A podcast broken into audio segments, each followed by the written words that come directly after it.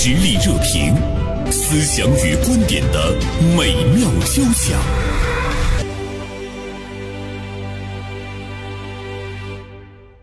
我想最近呢，大家对的杨紫琼成为奥斯卡首位华裔影后非常震惊啊！大家会觉得，哟，她都那么大岁数了，而且呢还是一位华人，竟然可以在奥斯卡上呢获得最佳的女主角奖。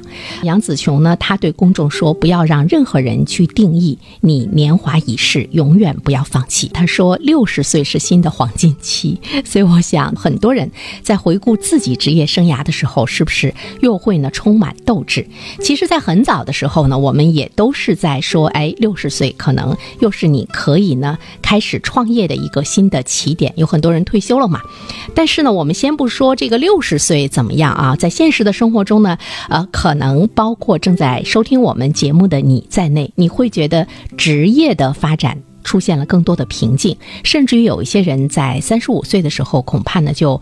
找不到工作了，也不知道自己在这个社会上究竟呢如何去生存。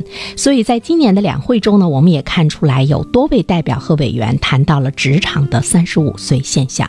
三十五岁的职场现象是一个老生常谈的问题。我觉得十多年来，可能我们一直是在关注，但是到今天，它似乎呢并没有任何的改变。怎么样面对呢？我们职业生涯的这个瓶颈？我们也欢迎收音机前的听众朋友可以通过发微信的方式参与到我们的节目中。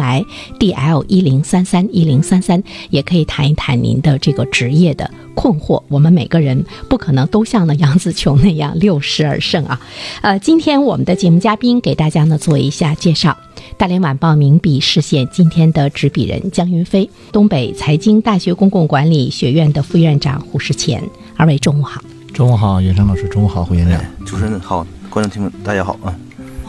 我们的节目到了中午啊，大家呢可以更加的这个放松。可是我们今天这个话题似乎有点沉重，不太好就着饭 来下口啊。对，呃，云飞，就是当你看到六十岁的杨紫琼成为奥斯卡首位华裔影后之后，给你最大的这个冲击是什么？我说冲击对吗？这个词儿？我先这个跟袁生老师和胡院长先汇报一下。为什么会写这么一个一个稿子？别说汇报，汇报像开会。就是，呃，因为这些天啊，讲到这个杨紫琼成为首位这个华裔的奥斯卡影后嘛，然后她又是六十岁了，她是六六一年，大家确实很兴奋。好，似乎我这个年龄就是看杨紫琼的电影长大的。一开始是英姿飒爽、能打能拼的这个女侠，到现在她演绎一个复杂的、多变的，又是感人的这个。人生，那么他在六十岁的时候能够成就职业生涯的顶峰，可是呢，在现实生活当中，并不是所有人都这么幸运，甚至说更多的人似乎就在一个中年的时候，三十五岁、四十五岁这个年龄，就面临的是职业生涯的瓶颈。呃，当然，可能演员这个职业，因为塑造角色的时候，他可能会不同的年龄段都会有所。这个有所体现，但是我们的职场真正现实当中的职场却更加冷酷、更加残酷，所以我就想到这个今年两会也多位代表委员提到这三十五岁现象，而李强总理在这个记者招待会上。也谈到了这个问题。实际上，我们现在的人口红利仍然是存在的。我们每年仍然有一千五百万的新增劳动力。我们的平均受教育年限是十点十点八岁吧，是是十点几岁。实际上就是说，我们仍然有大量的新鲜的劳动力在投入到职场当中。而对于三十五岁到四十五岁这个年龄段的中年的职场人，这也许是一个挑战和冲击。其实我们会说，哎呀，谁是到六十岁职业依然好？甚至前两天呢，我还跟一个朋友聊起，说有一位七十多岁的白发苍苍的老教授，依然呢是在大学的这个课堂上啊，呃，这样的事件，但是他毕竟是少数，他好像让我们大多数人去学习，或者是我们以他为榜样，大家会觉得还是呢比较这个茫然。所以说呢，像三十五岁的这个现象，包括大家四五十岁的时候就感觉事业走下坡路，没有向上发展的空间，似乎呢也是一种比较普遍的存在啊。胡院长怎么看这件事？那首先呢，我接着这个袁飞老师前面这个话题啊，嗯，杨紫琼拿奥斯卡影后这件事儿，那个首先这个奖项的重要性毋庸置疑，嗯，但是呢，他确实创造历史。虽然是网上网民有说他不是我们真正的华人，对，但是是大马华人，嗯，但但至少呢，他是代表了我们亚裔。另外，我想说的这个杨子雄老师啊。他的成功的道路呢是不可复制的。我和云云老师年纪差不多，我们都看了他的个武打影片长大的啊。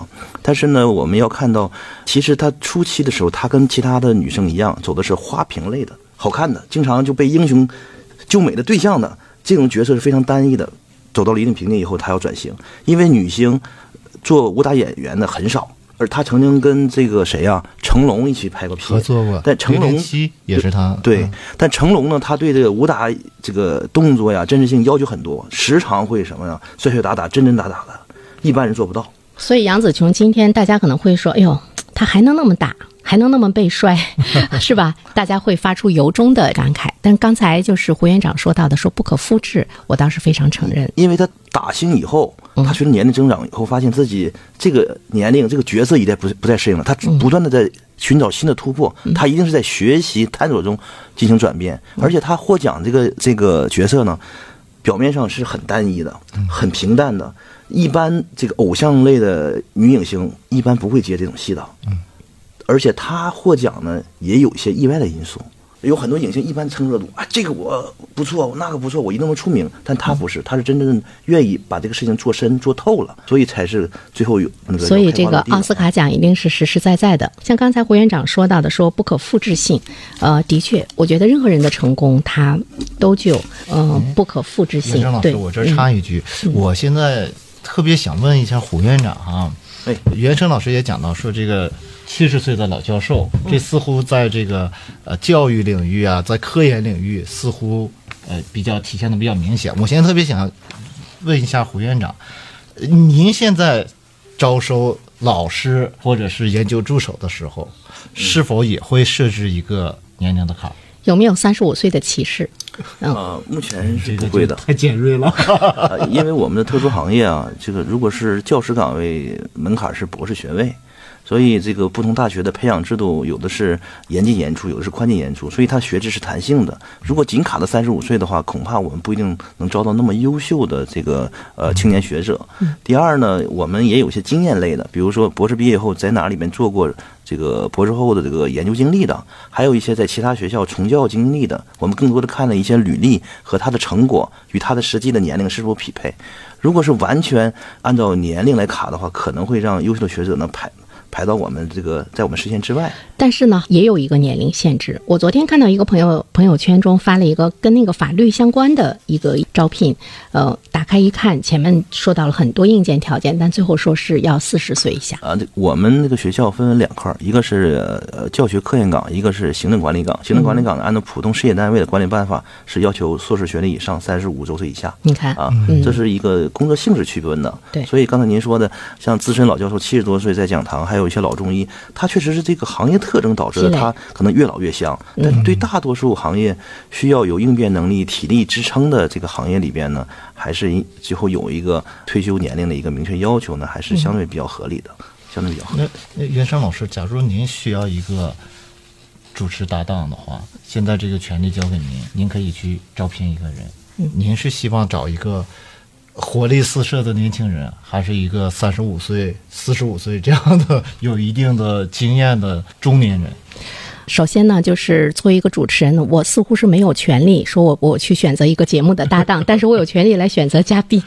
第二点呢，我其实是想找一个四五十岁的人，为什么呢？评论性的或者是广播这种深度节目的，我特别看重的是经历。大家的经历、见识，他才能够谈出东西。但如果是做一个娱乐性的节目，比如说要发嗲，完了之后呢逗笑，那他肯定是要选一个年轻人，就别人也不会来选择我。这个跟每个人的这个特性呢，也也是有很大的关系。比如说。我邀请云飞，呃，邀请吴院长来做节目，哎，我就很开心，因为我觉得有的时候我想不明白的问题，在节目中你们会给我打开思路，这就让我觉得我做这份工作哈，我有增长，而且呢，我有学习。我还想跟你说的一件事是什么呢？比如说，不单单是我做我这个节目哈，包括我做一些其他方面的工作，脑海中会冒出一个想法，说，哎，我是不是要找一个小助手？或者是小助理哈。但后来我果断的放弃了，为什么呢？因为我觉得我需要对他们手把手的去教，我可能要半个小时、一个小时去教他们，但我有那个时间，我可能几分钟就完成了。再加上责任心的问题，可能我也不愿意那么消耗。袁生老师一说的话，我我会给我学生捏把汗，因 因为他终究有一天会有年轻人歧视离开学校以后要面临的职场都是一张白纸，所以他都是从无到有。如如果职场上的这个企业家也好，或者说入职以后师傅带这个新生的时候，新的职员的话，他都有这种想法，很难迅速的融入这个团体，也更快的会面临到三十五岁之前。他在这个里面会有一个什么问题？比如说，我会看年轻人他有没有学习的这个意愿，他有没有想在短时间中，他想努力的掌握呢这个工作的这个技能的强烈的意愿。我在大多数的年轻人身上，其实我发现不了，就是他那种被动的执行，会让你觉得很浪费时间。跟两位那个老师分享一下我自己的感受哈，或者我自己的经历。那我们这个年龄恰巧已经是过了三十五，奔向四四十五了。我们也曾经年轻过，像我就是当过记者，现在又当编辑。那么我当记者的时候是在二十左右岁的时候，三十岁以下的时候。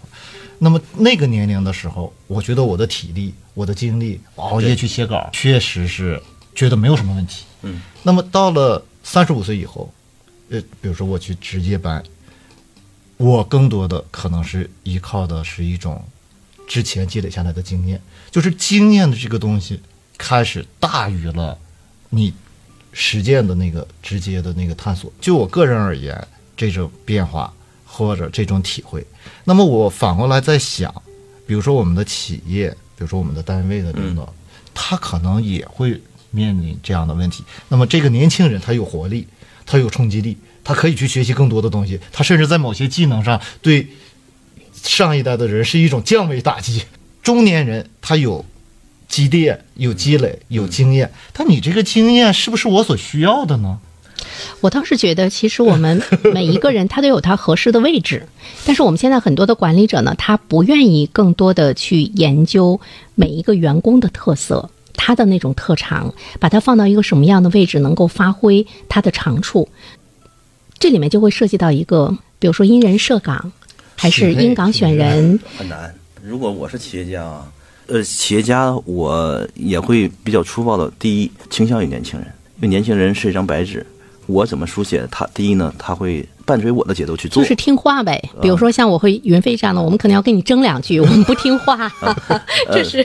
第二呢，他的薪酬期许低。嗯，嗯，第三呢，我在团结过程中呢，我设定目标，设定奖励机制，他会高度认同我这做这个做法，而且很快和我会融为一片。但是三三十五岁以上的这个职场人呢，就刚才云飞老师说了，他有经验，嗯他有经验呢，他就有能力，有能力的话，他就有资格给有要求我呃给我谈条件期，待更给我谈条件嗯。那么这这样的人，如果是我技术团队的核心，或者是管理的核心，我一定要什么呢？感情留人和带留人。你一定要哄着他。对，但是如果是这种可上可下的时候，我就有主体。嗯，对不起，另就是另求高就。对，那么这种情况就会出现三十五岁的群体中的一种情况。你看，他有一个分流了，开始他有一个职业上的，就是你说的这种转变了。我觉得就三个层次：头部、底部和中部。头部和底部呢没有什么大的变化，中部中部就开始骚动。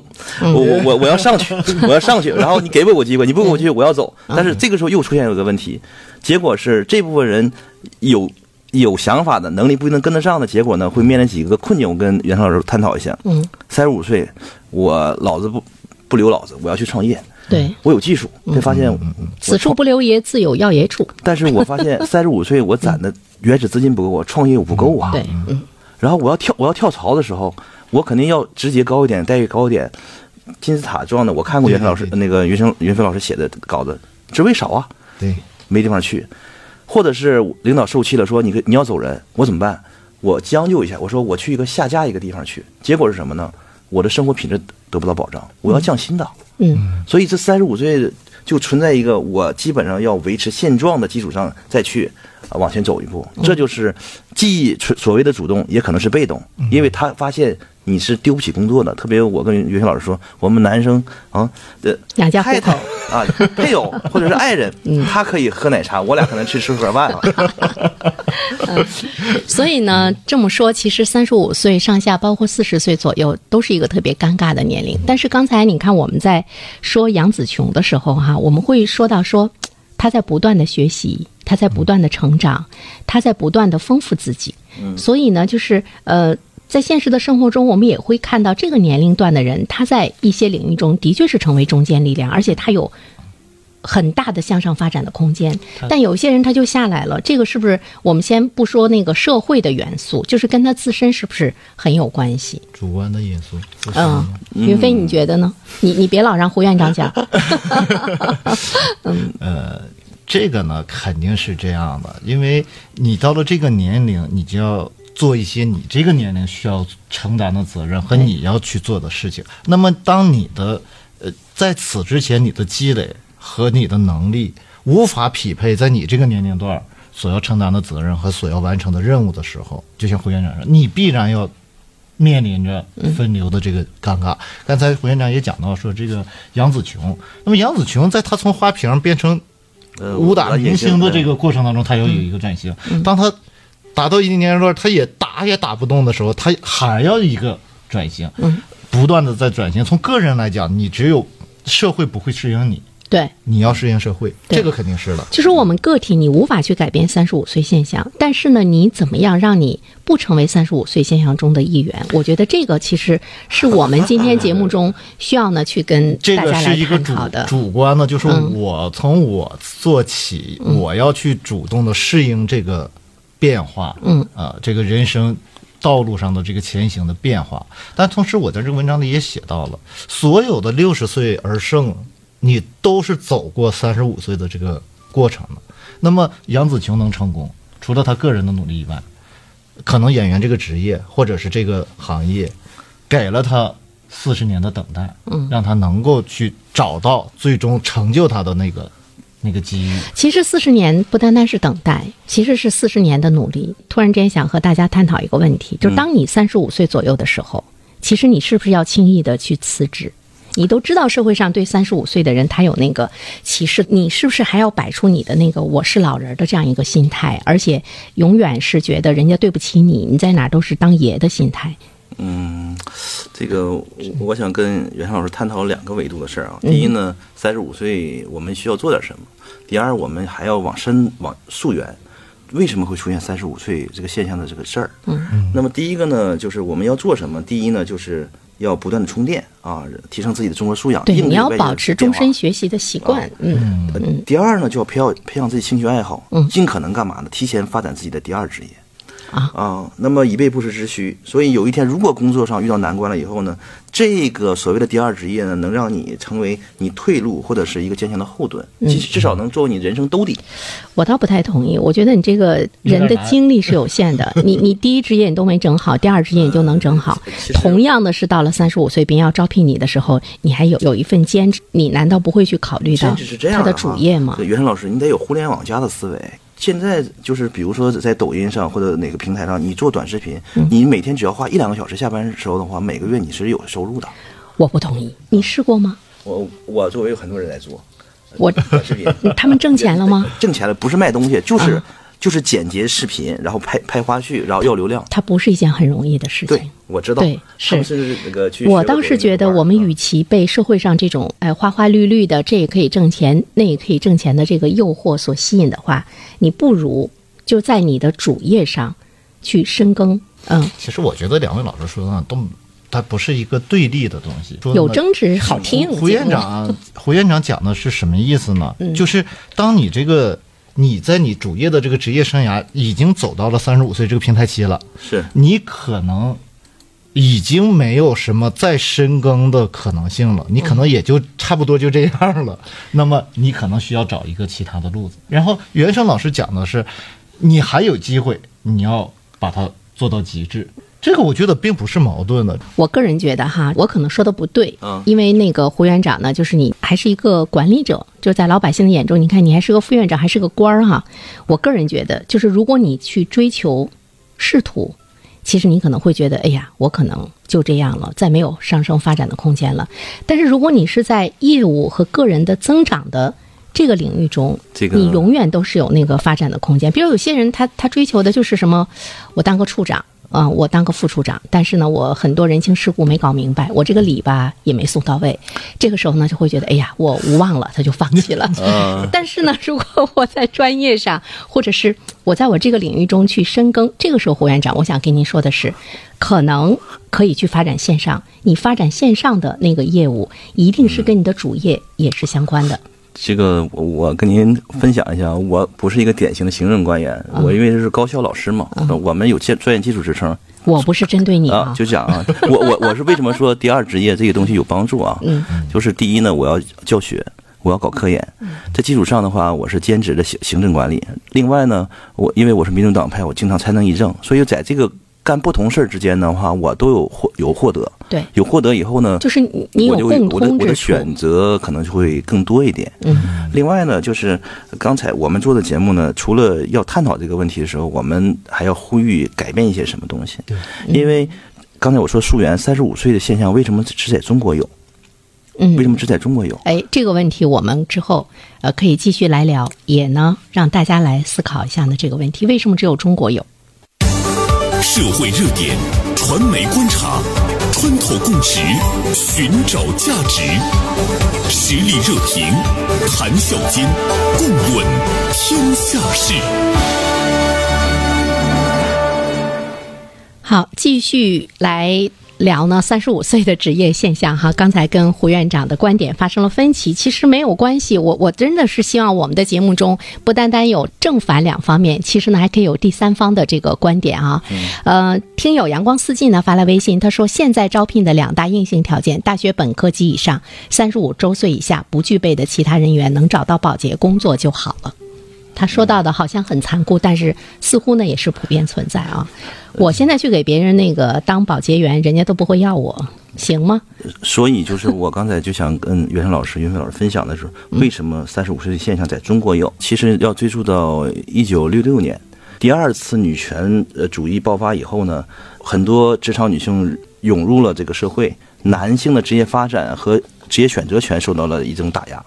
那么这个现象呢，在两千年之前呢，中国和美国相似。为什么相似呢？中美之间啊，在两千年之前呢，都认为黄金年龄是五十到五十五岁岁之间是个节点，就是五十五岁之后，所谓会遇到中年危机这个现象。嗯嗯，其实现在我们这个是可以接受的吧？五十五岁之后，这个好像还可以。但是两千年以后就出现了一个严重的分歧，就是美国呢，因为它已经是高速发展国家，它的变化不是很大，它维持了原状原状。但中国两千年以后呢，就是过了改革开放二十年以后呢，我们的产业结构和新兴产业大量出现，嗯，那么它对人力资本的水平需求大幅的提升了，再加上我们的高等教育扩招以后，它每年培养大量大量的高知年轻这个劳动力，它产生了新型的供需关系，所以它的选择性变大以后呢，这个时候中国的所谓的黄金年龄呢，已经排到三十五岁之前了，也就三十五到六岁之间就已经进入中年危机的一个框架内，所以我们中国的所谓的中年危机呢，比其他国家要早了。嗯，其实要是从供求市场上来说，就是供大于求了。我们有了大量的人员可以去选择，就是人人口红利这一方面。那么作为用人单位来讲的话呢，它就能够更有挑选的这样的一个权利。既是一个人才供应的这个总量的问题，同时也有一个这个是不是对人才技能需求的这个变化更新的特别快。那么你可能原先我们的这个经验，嗯可以用十年，对现在可能只有一年两年。对，哎，他这里面说到的，云飞说到这一点，倒是提醒我，他跟我们的互联网的技术的发展，包括我们对于技术的这个依赖性强，也有很大的关系。比如说，你到了一定的年龄，你不愿意去学习了互联网的一些技术啊等等这些方面，呃，是这样啊，互联网经济出现以后啊，很多的传统的行业死掉了，就消失了，但是新兴行业也会应大量应然而生。嗯所以我们不能就是狭义理解，我们总量很大，我们可能是按照传统供给可能是过剩，我们需要不断的转型，咱们不能。这个完全依赖互联网，它只是一个传统经济的延伸，我们要脱实向虚。所以在其他国家中呢，互联网呢，它的存在呢，对很多人是公平的。适应的话，一样有自己的生活节奏方式，不适应的时候一样是原来的状态。但中国现在不是这样的。依赖互联网的时候，你的这个生活品质啊、技术啊、收入大幅提升；但原始状态的话，可能会逐渐的贫富差距会变大，就是会被抛弃的那种感觉。对，而且人口重要的是我们要关注人口基数是总量的。嗯，这个如果是一亿两亿，这个人完全影响我们共同富裕这个步骤。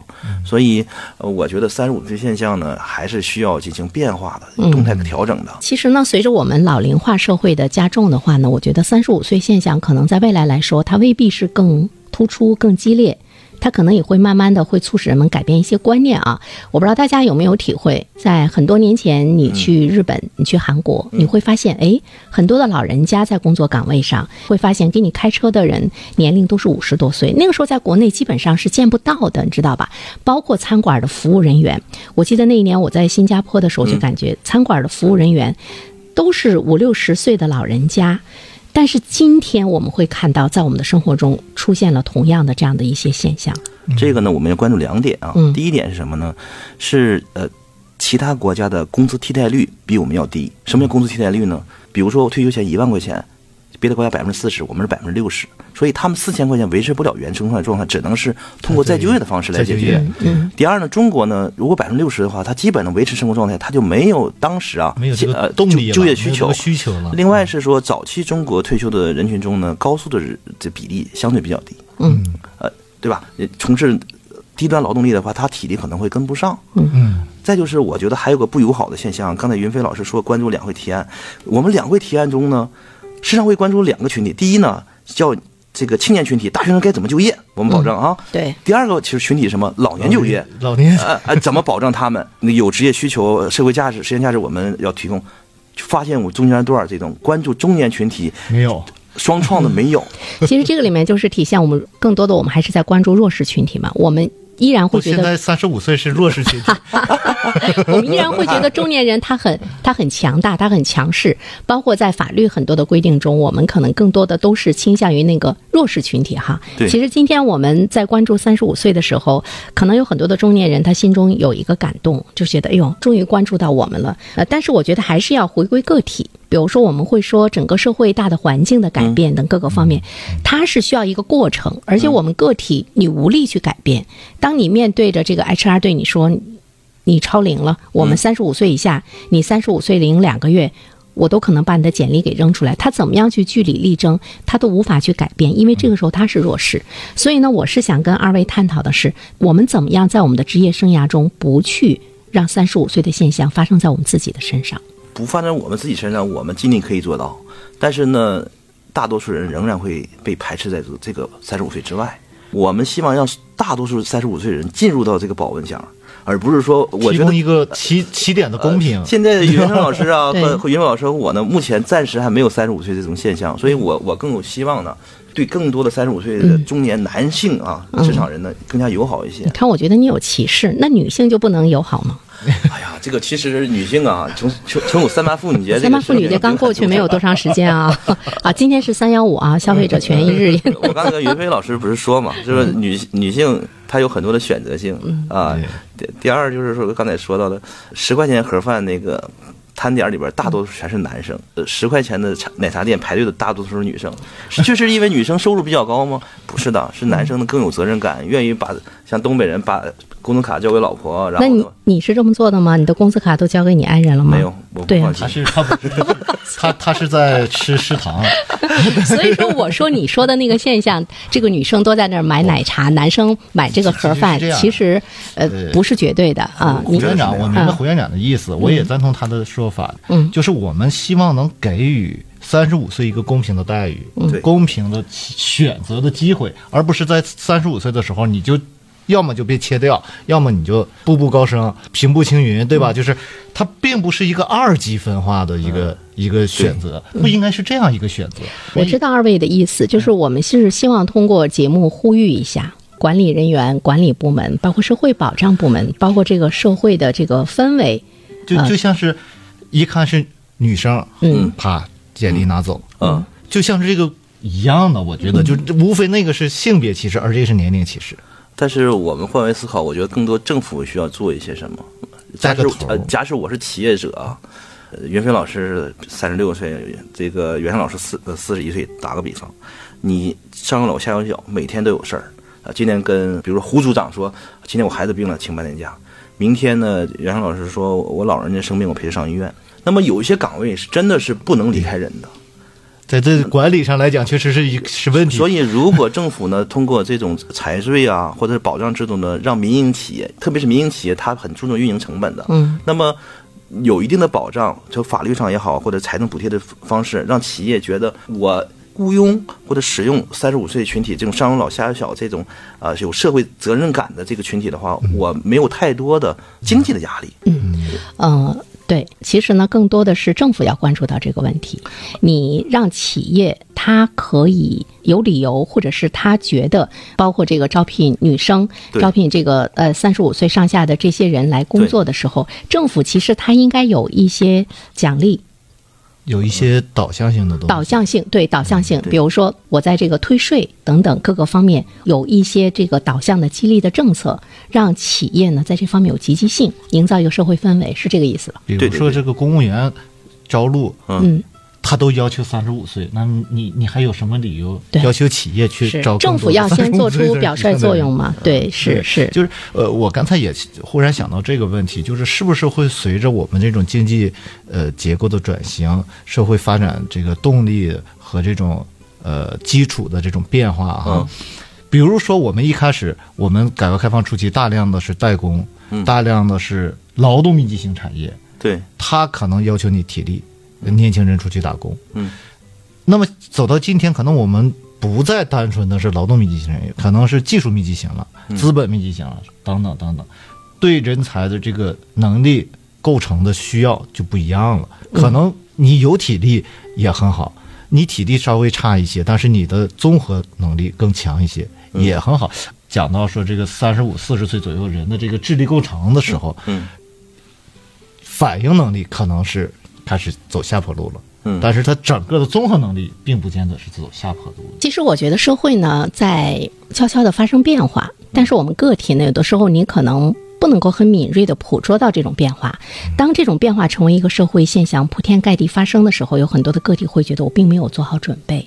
比如说，我们现在会看到，呃，当然有人呼吁，并且大家意识到，比如说老龄化社会的来临啊，包括等各个方面，其实我觉得在做调整。但是当它成为一个社会现象的时候，有很多人他可以登上船，但有些人依然会被落下。为什么呢？因为他没有做好准备。所以说，如果再回到我们一开始说的杨紫琼，其实我们依然是要去思考，她为什么可以六十而胜，就是她在不断的学习，不断的给她自己能够呢有更多的一种技能加深，让他自身的这种精进，包括呃他的这个能力。我觉得这个是很重要的，你不能老是坐等靠啊！政府你要关注我，企业你要关注我，但是你为什么不关注你自己呢？嗯，袁生老师，你讲的是你在三十五岁的时候应该有登上新的一条船的这个能力和这个意识，对吧？而且我觉得呃胡院长讲的是，河里面不应当只有一条船，嗯，我是喜欢这样的，对对吧？就是您说的是你主动的，你要有登登船的意识，你要有这个能力不。不你讲的是不是只有一条船，就是 即便是多了几条船，你也会发现有些人再多几条船他也登不上去。这个嗯是这样哈。首先呢，我们的外部环境，我觉得我们无力改变的。外部环境我们需要是倡议引导。嗯嗯，呃第二呢，就是社会的金字塔现象永远会存在。对。对，我们你优秀一样比你还有优秀的，嗯。所以我们只能是做好自己，而且呢，我们千万不要就是把三十五岁现象啊，就是看得那么的可怕，因为三十五岁现象是职场人的一种看法，你还有另外一条路叫创新创业，你为什么不不去做一些呃无门槛的事情？说创新创业的门槛更高。那我觉得就无门槛的就可以做代驾，就现在点外卖，现在这个啊机会可能会越越来越多，因为这个是让你短期摆脱困窘状态的一种短期的解决办法，嗯。然后呢再蓄势待发。所以我觉得我们社会现在还是很友好的，只要是但凡你要是愿流汗，嗯你肯定饿不着自己，嗯只是在逆境中啊，该怎么调整自己，这是很重要的。但是我觉得，比如说你说愿流汗，大家会说，哎，你去做一个这个快递小哥，你只要会开那个电动车，那么你是可以挣到钱的。但是我觉得，在我们的这个社会中，如果都出现了五六十岁的人在这个街上送快递的话，似乎又是一种悲哀。这个我们从从三十五的到六十岁之间呢，不是说这个送外卖啊，呃，这个我也关注老年就业的问题。社会有一些声音说，是不是老人不退，新人无畏，让老年人又跟青年人呃争位置？不是要搞清楚什么问题啊？大家有各自的第一呢定位，社会好多有一些晋升通道有问题的，嗯社会保障机制不合适的嗯，但老人愿意干的事情，却恰恰与年轻人群体产生了一项叫互动或者是互补的一种一种形新的形式。所以呢，未来的社会会成为什么样子，其实我们都不知道。但是呢，我觉得我们的社会文化包括观念，它的确呢是在变化啊。比如说，当有朋友哎听说说，哎，你们还可以跟高校的很多的这个教授来进行合作啊。我说对，我说胡院长是一个非常优秀的高校的管理者和教授啊。于是我就跟那个朋友说，我说我曾经想过能不能去这个公共管理学院读个博士呢？完了，我那个朋友就跟我说：“你超龄了，他不招你。”你看，我想保持终身学习，但是我觉得，包括高校的大门，他都未必呢会对四五十岁的人来进行更多的开放的时候，其实它也是一个社会的一个现象，也是需要改变。我觉得博士是一个稀缺资源，我们更多的是为了为中国培养优秀的学者。像袁生老师继续学习的这种态度呢，我们私下可以，我把博士课程交给你。对，你你把钱交了，他会教给你课程，但但没有证儿但是，但是你知道吗？在国外哈，比如说我我有个朋友，他的爱人是是英国人，嗯他就会有这样的一个计划，他在他四十岁的时候，他要去读个什么，在他五十岁的时候，他要去读个什么，而且是可以的。可以原但是我们因是啊，啊国外的博士是自费，嗯中国的博士基本上是国家补助啊所所以那我们也可以自费吗二十万一年，我就想办法 给你送出国。好的，我们今天就到这里，有机会再聊。嗯，好，再见。嗯，谢谢老师谢谢谢谢胡院长。